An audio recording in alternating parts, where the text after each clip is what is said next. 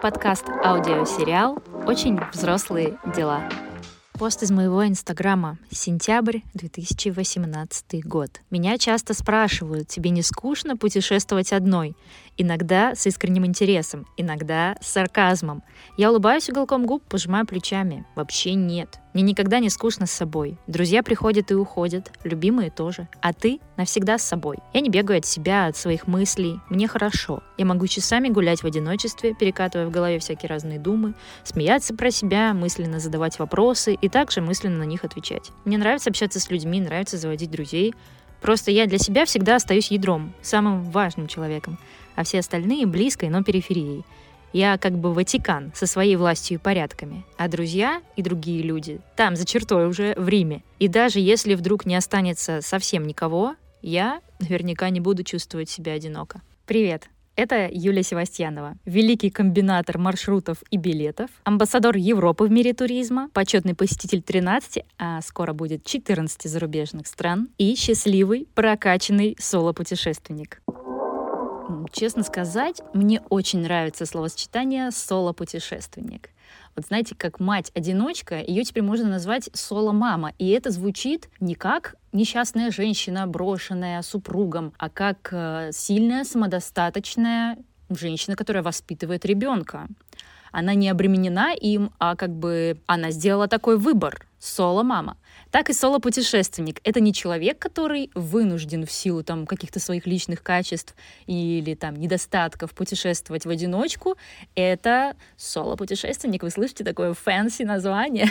Это человек, который чувствует себя круто наедине с собой. Я вижу в этом именно такой подтекст, именно такую коннотацию. Поспорьте со мной, если вам кажется по-другому. В своем инстаграме, который, конечно же, сейчас, э, я не знаю уже, я потерялась в новостях, запрещен, не запрещен. В общем, в инстаграме, в этой соцсети я провела опрос среди своих друзей и знакомых, путешествовали ли они когда-нибудь э, в одиночку, опять, опять в одиночку, да, э, соло, так скажем. И голоса распределились следующим образом. Регулярно путешествуют 39%, один раз имели такой experience 22% моих подписчиков и никогда, ни разу не путешествовали одни 39%. Соответственно, я могу сделать вывод, что абсолютное меньшинство путешествуют соло и находят в этом удовольствие. О причинах подобного выбора я расскажу чуть попозже, а сейчас поделюсь своим опытом. Я начала путешествовать не в детстве, я никогда не была на море с родителями, никогда не летала на самолете э, до 17 лет. Но я путешествовала в Финляндию, потому что родилась и жила все детство в Выборге, а Выборг — это город на границе с Финляндией, и добраться до ближайшего финского городка можно буквально за полтора часа. Впервые я полетела на самолете в Испанию. Мне было 17 лет, это был 11 класс, сентябрь. Я полетела с моим коллективом вокальной студией, без родителей, только с педагогами и несколькими родителями ребят, с которыми мы участвовали в музыкальном фестивале. Поездка длилась две недели. Мы жили на побережье Коста-Браво в отеле, э, посещали Барселону, э, ходили во всякие музеи. По большей части э, я, как взрослый ребенок, была предоставлена сама себе. За нами не было такого глаз да глаз. И, в общем-то, в какие-то моменты я поняла, что я могу вообще-то выходить одна из отеля и гулять, вот сколько мне захочется. У нас было некоторое свободное время между выступлениями. Я была девочка романтичная, читала тогда Пауло Коэльо «Вероника решает умереть». Сейчас посмеялись все, да?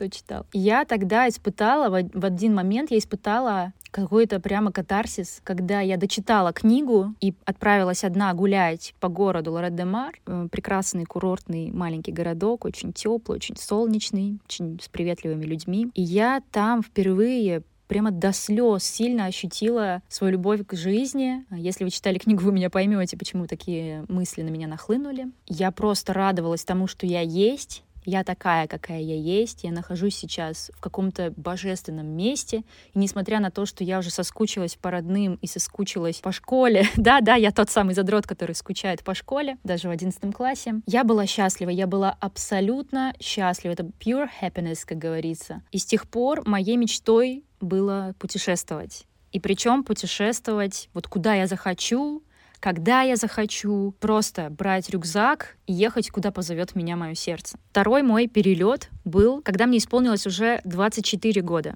До этого меня не было ни финансовой возможности, да и страшновато было ехать куда-то одной. Но к 24 годам я решила, что хочу отпраздновать свой день рождения в Берлине. И эта мечта исполнилась. А, в школе я учила немецкий язык, очень много знала о Германии. У нас были уроки по страноведению, и я была очень очарована этой страной, этим языком. И справить день рождения, любуясь на Бранденбургские ворота, на музеум Инзель, на Фернзеетурм, было моей большой мечтой. Я отправилась с подругой с моей одногруппницей из магистратуры. Чтобы вы понимали, это был февраль. Мы мерзли, мы пили пиво, ели карри-вурст. Это, это сосиска с карри. Но тогда я поняла, что не со всеми людьми у меня схожие ритмы. То есть мне важно много сидеть, потому что я не люблю уходить пешком долго. У меня такие странные, у меня странная суперспособность очень чувствительные стопы. я очень быстро натираю ноги. И в ту поездку я натерла просто гигантские мозоли. Мне было дико больно ходить, я уже не получала никакого удовольствия. Поэтому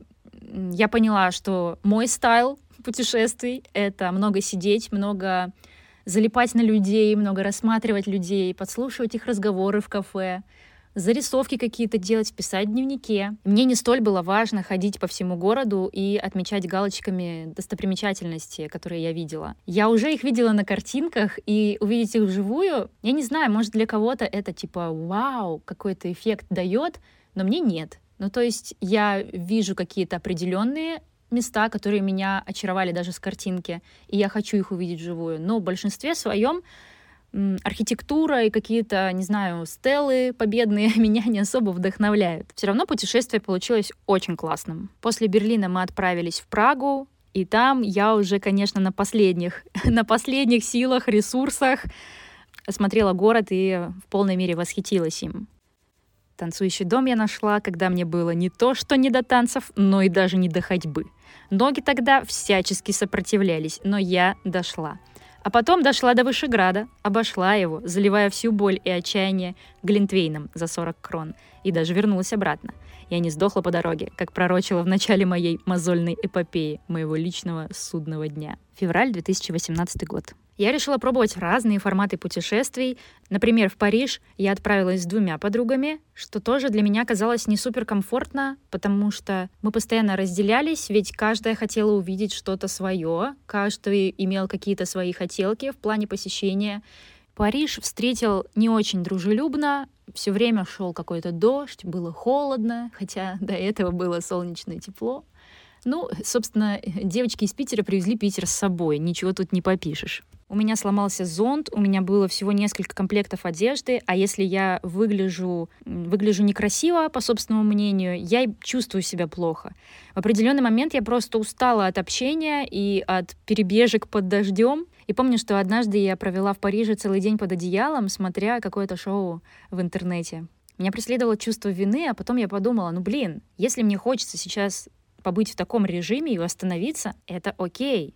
Значит, мне нужно время, восполнить свои ресурсы. Третья попытка путешествия с подругой была более удачной, потому что Маша, одна из моих лучших подруг, крайне терпеливый, толерантный к чужим недостаткам человек. Маша, если ты слушаешь, привет тебе. Мало того, что она жила со мной целый год в одной квартире, а я не самый классный сожитель, так скажем, так она еще человек, которого очень трудно вывести из себя. А я в период э, стресса, усталости, чего угодно, в общем, становлюсь крайне неприятной. С Машей мы были в Мюнхене и потом поехали в Италию. Мы посетили Милан, Комо и Рим. Мы путешествовали по каучсерфингу. Это сервис, который соединяет путешественников и местных жителей. То есть ты можешь остановиться у локальных жителей.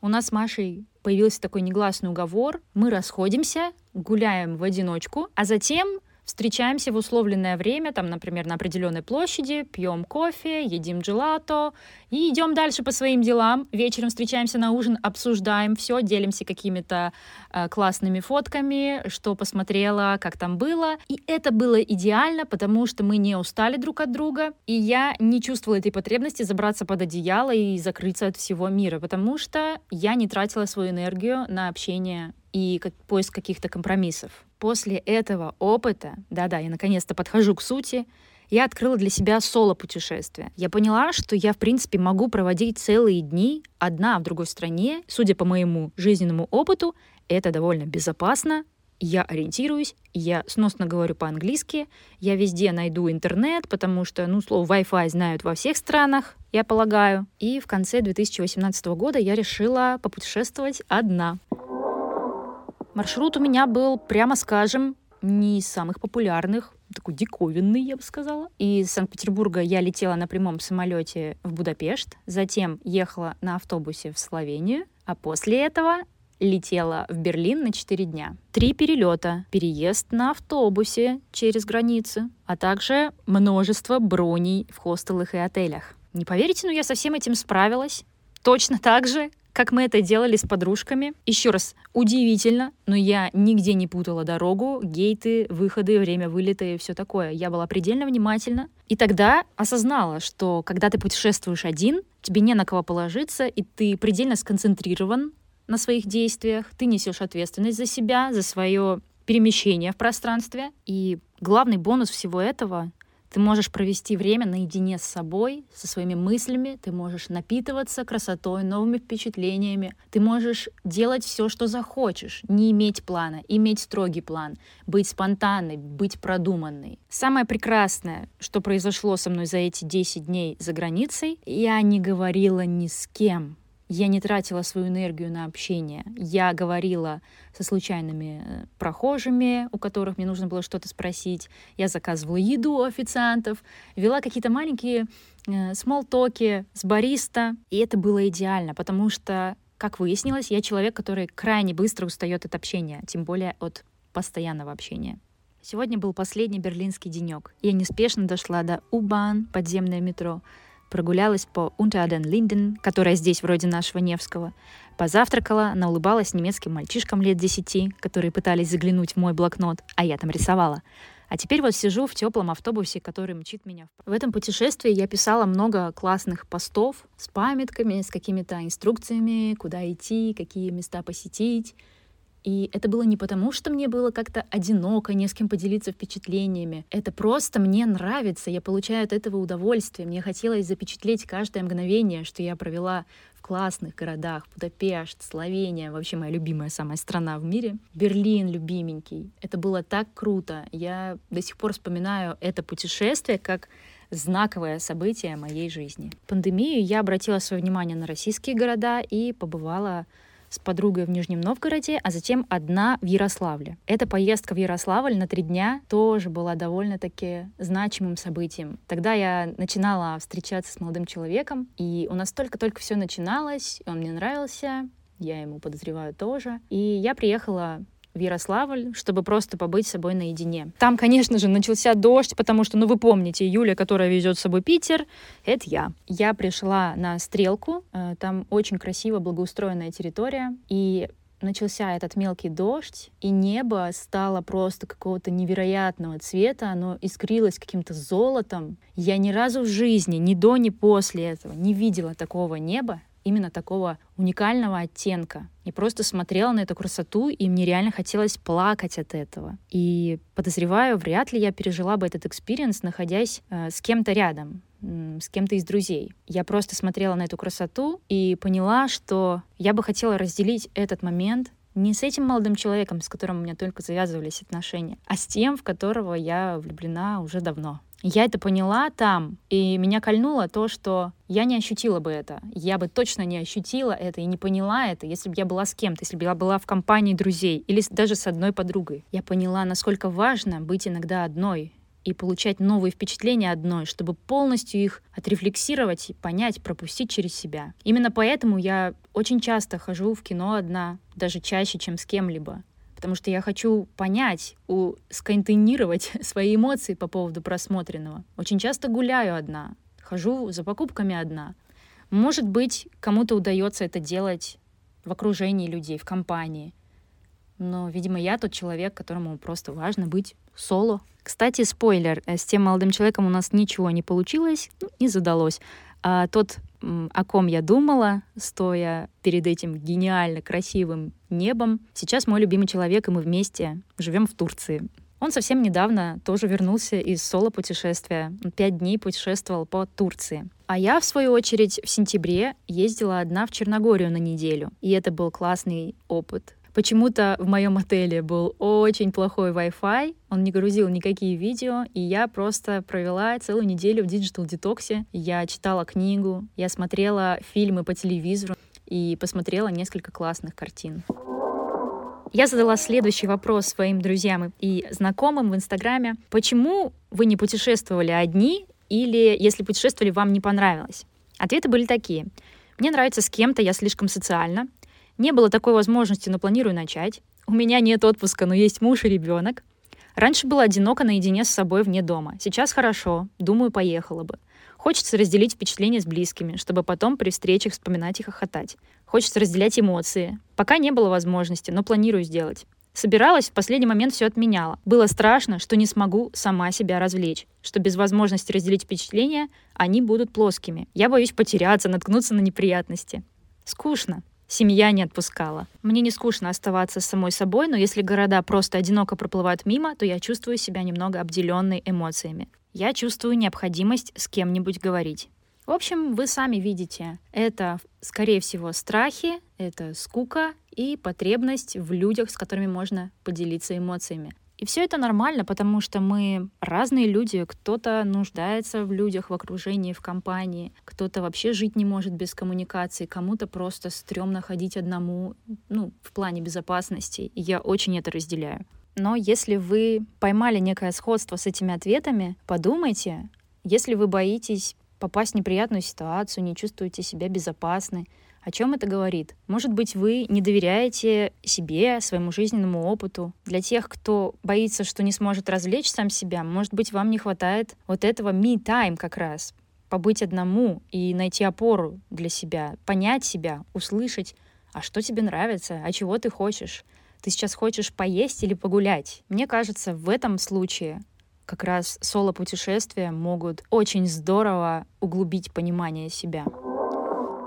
Что можно делать, чтобы не чувствовать себя одиноко в путешествии? Мои советики. Во-первых, читать. Это просто непередаваемое удовольствие читать что-то в парке на лавочке, например, на Марсовом поле перед Эйфелевой башней. Это рисовать, делать какие-то зарисовки, эскизы, заняться скетчингом, например. Писать в дневнике, какие-нибудь классные истории о людях, которых повстречал в новой стране. Ходить на экскурсии, которые интересны именно тебе, а не только э, мамам, папам и твоим друзьям. Это есть пробовать классную еду, изучать ассортимент в магазинах, потому что все магазины очень сильно отличаются. Пробовать какие-то национальные блюда, знакомиться с местной кухней, местными обычаями. Конечно, глазеть на людей, как они одеваются, как они выглядят, какие, какие особенности их отличают от, например, ваших соотечественников. Это дурачиться, снимать классные видео, знакомиться с людьми, вести смолтоки с бариста, официантами, прокачивать свои языковые скиллы, Например, во Франции я везде старалась говорить на французском, хотя знала его, ну, прям скажем, не очень.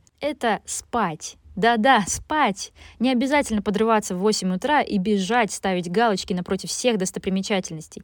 Можно быть спонтанным. Например, будучи в Черногории, э, у меня был забронен отель на всю неделю, один и тот же отель. Но я поменяла немножко свои планы и забронировала дополнительно одну ночь в другом городе. И это была классная идея, потому что там я провела супер время. Можно делать классные фото, тебе никто не будет торопить, можно всегда попросить сфоткать тебя. Например, когда я путешествовала по Словении, я была в городе Блед. Это мое самое любимое место на Земле. Это просто мое место силы. И там я посетила церковь, которая расположена по центру озера Блед с великолепной чистейшей бирюзовой водой. И увидела девочку, которая ставила телефон на таймер, чтобы сфоткаться на фоне прекрасных гор. И я предложила ей свою помощь, пофоткала ее, а потом в ответ она пофоткала меня. Все идеально получилось, супер фотки в Инстаграме.